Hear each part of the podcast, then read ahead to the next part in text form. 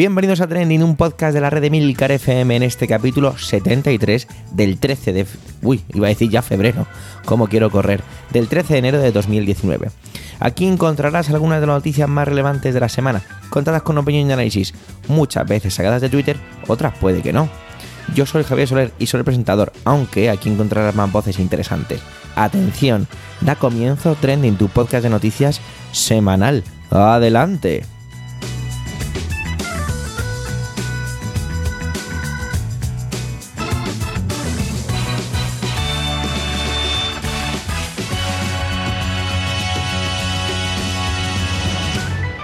Bienvenidos a enero. Mmm, enero. Hace que el año huela nuevo, ¿eh? Está casi con el envoltorio opuesto todavía. Desde Trending os deseamos que este año sea el mejor que podéis conseguir. Siempre me pregunto que hasta cuándo hay que decir aquello de feliz año, ¿no? ¿Es cuando no ves a alguien desde el año anterior? ¿O ya a estas alturas de mediados de enero no tiene mucho sentido? Siempre me hace gracia porque nosotros en el colegio, cuando nos vemos en septiembre, nos decimos, ¡Hey, feliz año! Ya que es cuando realmente empieza para nosotros. Pero bueno, basta ya de divagaciones. Feliz año para todos y vamos a empezar. Vamos a hacerlo con José Miguel, que nos viene a hablar de, la, de una transacción económica por parte de un banco. Hasta aquí podríamos decir que vaya trending nos trae José Miguel, ¿no? Pero si lo traducimos o lo decimos más correctamente, sería un poco más como la compra de grabaciones por parte del BBVA al señor Villarejo. Ahora sí que tenemos un trending, ¿eh? Adelante, José Miguel. Por favor, que sea esta su cortinilla.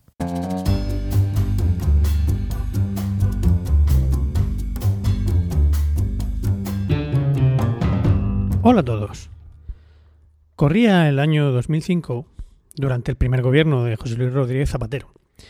Tiempos convulsos para la política y la economía españolas, como la mayoría de vosotros recordaréis. Convulsa también era la situación en el Consejo de Administración del Segundo Banco de España, el BBVA. Y es que al parecer existían fuertes intereses tanto en el ámbito político como en ciertos ámbitos empresariales para desplazar al entonces presidente del BBV, Francisco González, de tan influyente puesto. Cosa que, por cierto, no consiguieron entonces y no se ha conseguido hasta el pasado 1 de enero, día en el que el señor González por fin se jubiló antes de cumplir los 75 años, que es la edad de jubilación obligatoria para los presidentes según los estatutos del Banco Azul. El caso es que parece ser que ciertos personajes en el entorno de la cúpula del PSOE y de la constructora SACIR tenían mucho interés en adelantarle la jubilación a los 60 a este señor. Y en el año 2000, como decía al comienzo de mi intervención, se produjeron jugosas conversaciones entre Miguel Sebastián, entonces jefe de la Oficina Económica de Moncloa, María Teresa Fernández de la Vega, vicepresidenta del gobierno, y Ignacio Rupérez, un ejecutivo de Santander que parece ser que hacía de puente con la gente de SACIR. En esas conversaciones, entre otras cosas, aparece transcrita la frase en la que la señora vicepresidenta confirma el apoyo del presidente Zapatero a toda esta operación. Por lo visto, don Francisco, sabiendo que iban a por él, decidió defenderse contratando al ínclito comisario Villarejo para que le proporcionara información y poder así adelantarse a las maniobras de sus enemigos. Y parece que le funcionó, visto lo visto. Casi 4.000 teléfonos distintos rastreados durante los tres meses que se prolongaron las, investigaciones le costaron al BBV 517.000 euritos de nada. Entre esos 4.000 números hay teléfonos del Congreso, del Ministerio de Exteriores, del de Economía o de la sede del PSOE en la calle Ferraz. El medio millón de euros mejor invertido de toda su carrera, pensaría el calvo, tal y como se referían a Francisco González en algunas de las grabaciones. El pasado jueves, el banco emitió un comunicado en el que reconocía que desde, el último junio venía realizando una investigación sobre la contratación del grupo Zenit. Zenit, que viene a significar Club Exclusivo de Negocios y Transacciones. Solo a Villarejo se le podía ocurrir semejante nombre, que me recuerda a mí a lo de los técnicos de investigación aeroterráquea. En fin. Como decía, el banco inició una investigación sobre estos hechos que aún está en curso. Probablemente esto del nombre sea lo único que tiene algo de gracia en todo este asunto. Que un gobierno supuestamente democrático maniobre para intentar desplazar al presidente del Consejo de Administración del segundo banco más grande del país es grave. Que ese banco contrate los servicios de un inspector de policía para obtener grabaciones de altos cargos de un gobierno democrático es todavía más grave. Y que alguien haya podido realizar grabaciones a esos altos cargos del gobierno, ocultarlo durante 15 años y probablemente provocar él mismo la caída del presidente de dicho banco ya es de traca. Por no hablar de lo inadvertido que pasa todo esto en los medios de comunicación de masas. No es que sea santo de mi especial devoción, pero hay que reconocer que Gabriel Rufián tenía mucha razón con el tuit que publicaba el otro día, que decía algo así. El PBVA encargó y compró 4.000 pinchazos telefónicos a jueces, políticos y. ¿Has visto lo de Rule? En fin. Bueno, pues esta ha sido mi intervención de esta semana. Muchas gracias por llegar hasta aquí y hasta pronto.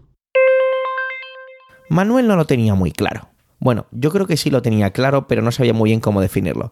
Por ello, y para no meterme en jardines, os voy a decir que el trending de Manuel va de lo siguiente. Dos puntos. Redes sociales, ira, noticias, discursos a medios, a medias, partidos políticos. Bueno, pues ahí os lo dejo. Adelante, Manuel.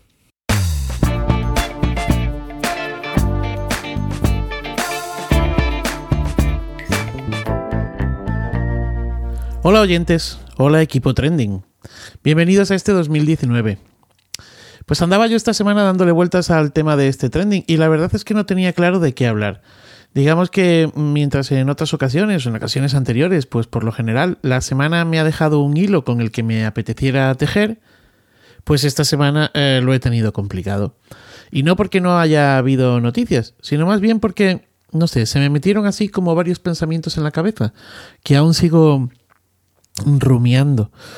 Eh, así que miren ustedes, he pensado que, eh, que voy a usar mi trending de hoy como terapia. No, no teman, no teman, no lo voy a hacer. Más bien, voy a tratar de ordenarlos aquí. Por un lado, eh, esta semana releí el maravilloso hilo de Hugo Sáez en Twitter, un hilo que publicó en noviembre del año pasado. madre mía, ¿cómo suena esto? Del año pasado. Y no han transcurrido ni dos meses, pero ya es el año pasado. Bueno, eh, tontas aparte. Digo que releía eh, el hilo de Hugo Said en, Twitter un hilo en el que explicaba un artículo del New York Times eh, sobre Zuckerberg y Facebook. Y el uso que la empresa, el New York Times en este artículo denunciaba el uso que había hecho la empresa de toda una serie de noticias falsas y sobre todo también de la desinformación. ¿no? Un artículo muy duro, muy crítico. En él se afirmaba con rotundidad cómo la llegada al poder de Trump pues, había estado claramente lanzada por la desinformación y las noticias falsas, ¿no? Articuladas además en, un buen número de los casos, pues, eh, por el propio Kremlin. Bueno, Hugo Sáez en su hilo explicaba que Zuckerberg eh, había tenido que salir al paso y reconocer de algún modo que Facebook eh, se servía de esto, la desinformación y las noticias falsas para generar, pues eso, eh, millones de dólares. Reprobaba a medias lo ocurrido y el dirigente de Facebook pues anunciaba la enmienda, ¿no? Decía algo así como que iban a tomar varias medidas, entre ellas pues aumentarían la vigilancia sobre el contenido ofensivo, darían más control a los usuarios para para que podamos decidir qué vemos y qué no, y establecerían un organismo de control independiente. ¿Independiente de qué? Me pregunto yo. Pero bueno, señala Hugo Sainz que el propio eh, Zuckerberg eh, había señalado que controlarían los contenidos prohibidos por aquello de que es ahí donde al usuario más eh, le gusta interactuar. Y la pregunta es, ¿cuáles son estos contenidos prohibidos? Bueno, pues son los ciberanzuelos, eso que llaman clickbait, la desinformación, las fotos cercanas a la desnudez y publicaciones de tono ofensivo. Eh, las personas nos vemos atraídas por este tipo de contenido y eso hace que eh, convirtamos todo lo que lleva esta, este título o todo lo que lleva este tinte, mejor dicho, pues en, viral. En el hilo eh, se señalaba eh, que, como ya investigara y anunciara en 2015 el sociólogo, perdón, el psicólogo James Russell, pues eh, en un estudio, bueno, este tipo ha estado estudiando el tema de las emociones pues prácticamente toda su vida, pero en 2015 publicó un libro sobre las emociones en el que decía que La ira unida a la excitación son las dos emociones que eh, más nos incitan a, actuar. Por supuesto, las emociones son varias, pero eh, pues la ira y, la excitación son las que más nos, mueven a interactuar. El autor del hilo señalaba, refiriéndose a, lo que Russell decía, y leo textualmente, eh, decía, Facebook ha sido consciente de esta realidad desde hace años, porque es el centro de su negocio. Cuanta más atención consigan de nosotros, más dinero ingresan ellos. Por eso, ha dejado que el contenido falso y ofensivo campe a sus anchas. ¿El problema?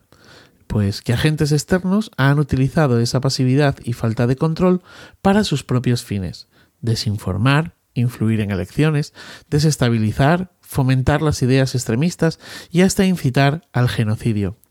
Después, Hugo Saed analizaba eh, el cambio, eh, si es que eh, se daba, y, bueno, pues el, su hilo iba por, por, más o menos en esa línea. Bien. Tras leer todo esto, me anidaron en el cerebro pues un par de pensamientos. En primer lugar, la idea de que interactuamos más con los contenidos dudosos y hasta prohibidos. Y en segundo lugar, pues la idea de que esta interactuación, como señala Russell, es fruto de emociones como la ira y la excitación.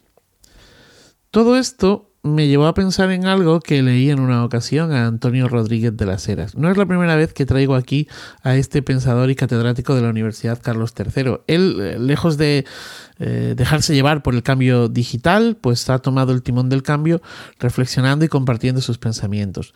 Bueno, pues leí a don Antonio en un artículo que publicaba en la desaparecida revista digital Vez que eh, los poderes, hasta hace muy poco, eh, se habían servido de la cátedra, el púlpito o el balcón palaciego, pues para dirigirse al pueblo y crear opinión, ¿no?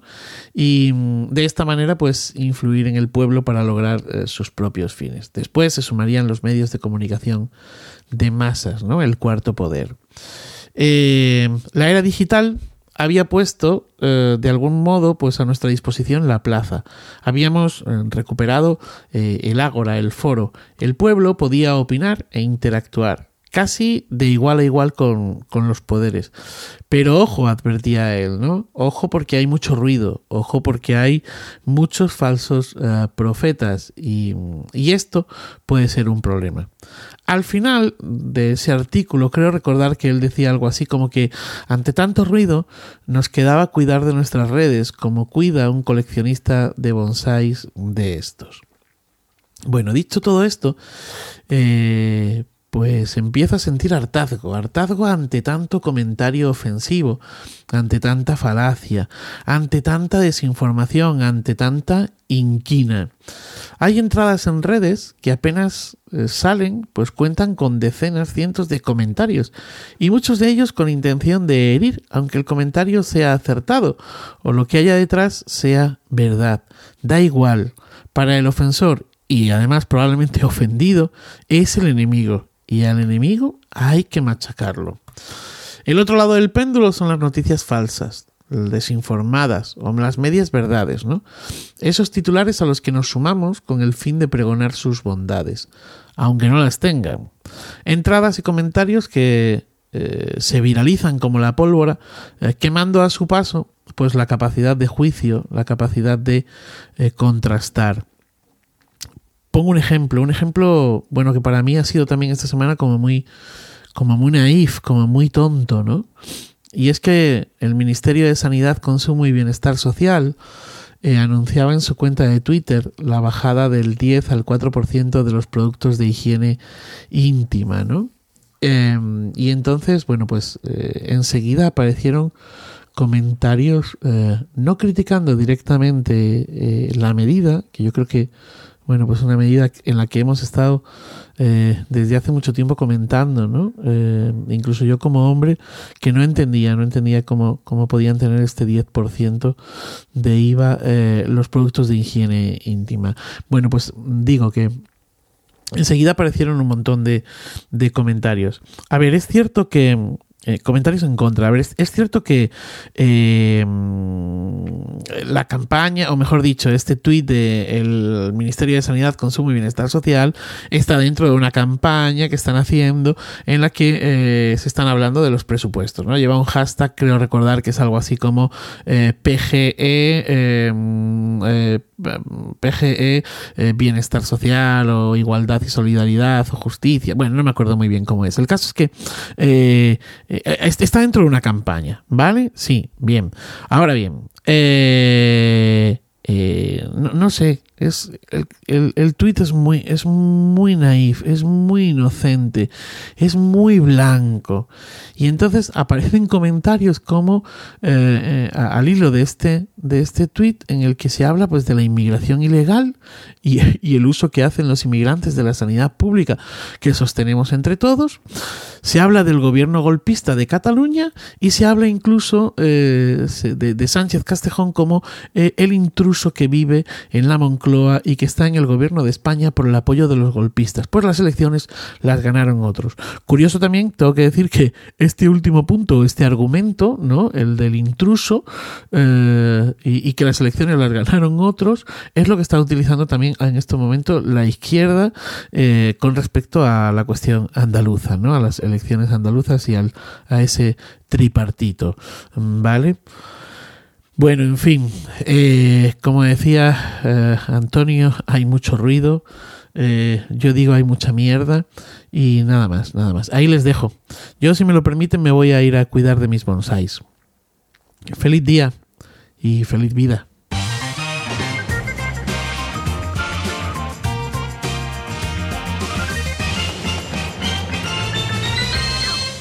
El sábado, es decir, ayer, con la legaña aún pegada en el ojo, movía mi dedo por la flamante pantalla de mi nuevo iPhone 10 eh, con la app de Twitter y me pareció muy simpática la noticia sobre el ahora nueva República de Macedonia del Norte. Mi ignorancia y fantasía me hacían imaginar que a los habitantes del país se les había ocurrido cambiar el nombre, así como con pura inocencia. Sin embargo, leyendo un poco más, allá del titular, uno descubría que se trata de un tema espinoso con 27 años de antigüedad. Recogí esa noticia y la guardé. Sin embargo, al final el trending que traigo es más, pues menos original. Y es que he tenido la mitad de las vacaciones navideñas a la buena de mi pareja dándome la paliza con las consecuencias del shutdown del gobierno norteamericano, que hoy hace récord al superar al de 21 días del año 96 bajo el mandato de Clinton. Vamos a ver, ¿qué es shutdown? Porque está traducido por los medios como cierre o parada y ya está. Y hay que matizar un poco más. Yo creo que no es que sea incorrecto, pero hay que darle un pelín más a la definición, ¿vale?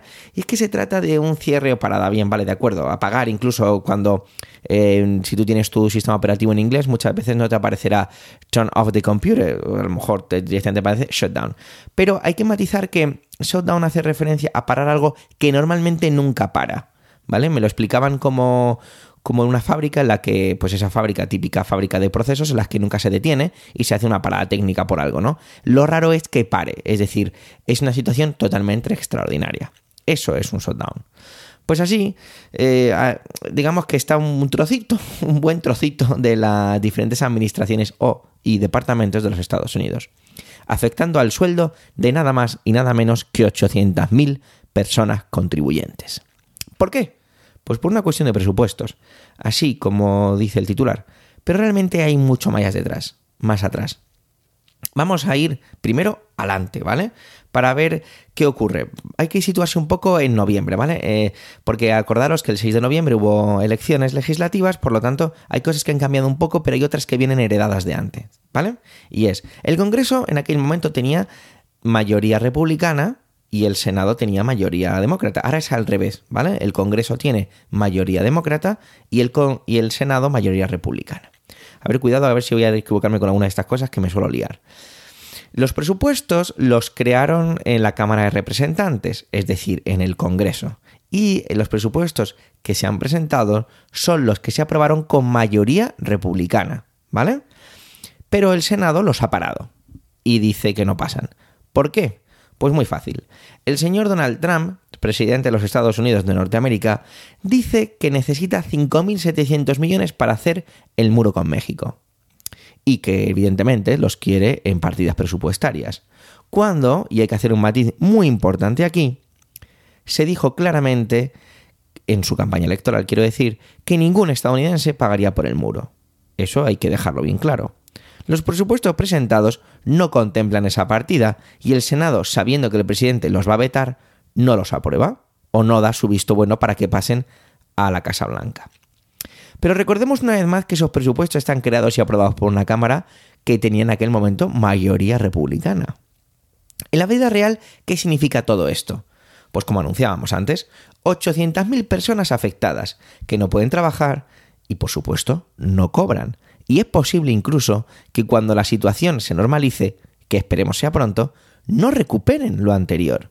Esto también es muy importante.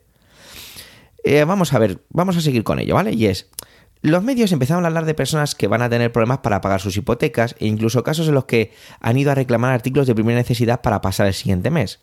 Mi ignorancia, atrevimiento y acidez me hace pensar que, que bueno, que, a lo mejor es un poco exagerado, ¿no?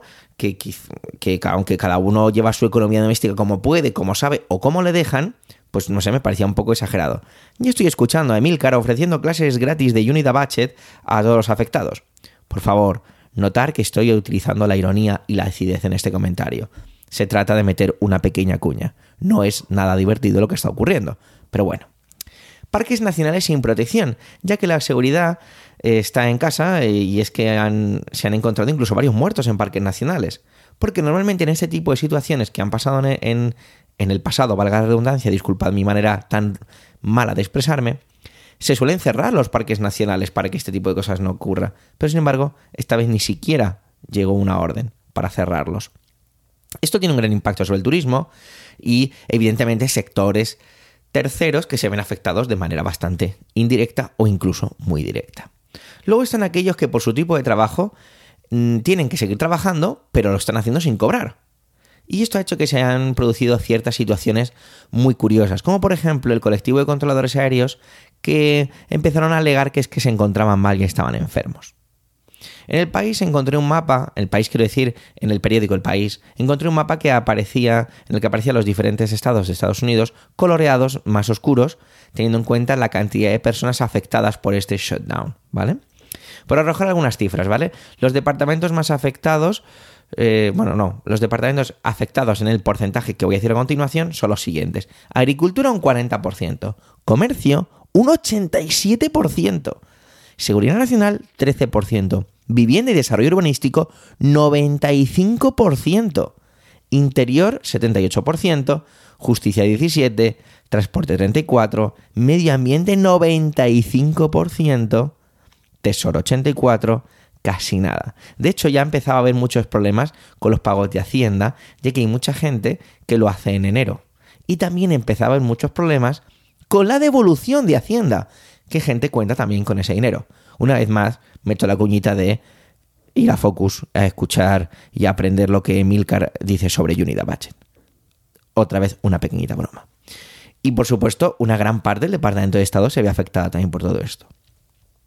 En el periódico La Razón encontramos un artículo sobre los españoles que trabajan allí y que están afectados en esta situación.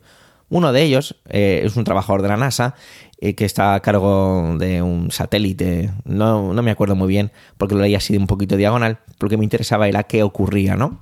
Y es que este hombre había optado por quedarse en España tras las vacaciones de Navidad y en cuanto se normala la situación había quedado con sus jefes en que cogería el primer avión para volver a Estados Unidos. Total, para contestar ciertos mails allí, pues lo hacía aquí estando con los suyos, ¿no? Pero vamos a ver, ¿cómo se sale de una situación así? Pues como siempre habrá que hacer un poquito de política, ¿vale? Porque si no, no hay manera. O bien los congresistas se pueden hacer presupuestos en los que aparezcan partidas presupuestarias para conseguir esos 5.700 millones para el muro, que es lo que quiere Trump, o Trump también tiene que ceder un poco. Sin embargo, esto parece un poco más complicado. Porque además Trump ha hecho declaraciones del estilo de esto se puede prolongar durante meses o más, o tengo un plan. Pero bueno, ya sabemos cómo también es este hombre. De momento la parada está costando unos 3.500 millones de dólares. Y se prevé que si se prolonga un par de semanas más, podría llegar a, superar, paradójicamente, la cifra que quiere Trump para el muro. Bueno, esto evidentemente no es paradójico, no deja de ser un marrón enorme para la gente que simplemente quiere ir a trabajar y llevar a sus hijos al colegio. Otra salida es que Trump declara el estado de emergencia. Y atención con esto, porque evidentemente Estados Unidos tiene un presupuesto o una partida presupuestaria o un fondo, yo creo que es más bien un fondo, para situaciones de emergencia, en la que él podría coger ese dinero si declara el estado de emergencia y hacer más o menos lo que considere con él. Pero cuidado, porque ya han salido expertos a decir que coger el dinero de un fondo destinado a catástrofes naturales para hacer el muro, eh, ahí entran en juego interpretaciones constitucionales que harían que el proceso no fuera tan rápido ni tan, ni tan sencillo como pudiera parecer, dicho así. Ahora no dejo de pensar en las personas que conozco que fueron votantes de Trump y que justificaban sus decisiones. Recuerdo especialmente una de ellas que me hacía hincapié en que el muro ellos no lo iban a pagar. ¿Cómo me gustaría entender lo que pudiera explicarme ahora? Ahora, perdón. Qué injusto es pensar muy simplemente y de una manera como muy simplificada, más que simple, que unas 300 y pico personas con otra a la cabeza juegan con el legítimo sueldo de otras 800.000. Y con esto hemos llegado al final de este 73 tercer capítulo de Trending. Gracias por el tiempo que habéis dedicado a escucharnos. Tenéis los medios de contacto y toda la información y enlaces de este episodio en emilcar.fm barra trending, donde también podréis encontrar los demás podcasts de la red, allí en Emilcar FM.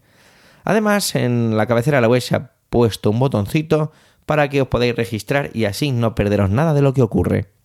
Si os gusta Trending, recomendarnos, debatir nuestras intervenciones, completarlas con los comentarios y si tras todo lo anterior nos dejáis estrellas en los diferentes podcasters que utilicéis para escucharnos, pues hombre, eso hace que tengamos como más visibilidad, que nos hacemos así como más famosos e importantes. Pues nada, nos despedimos ya, gracias por escucharnos y hasta la semana que viene.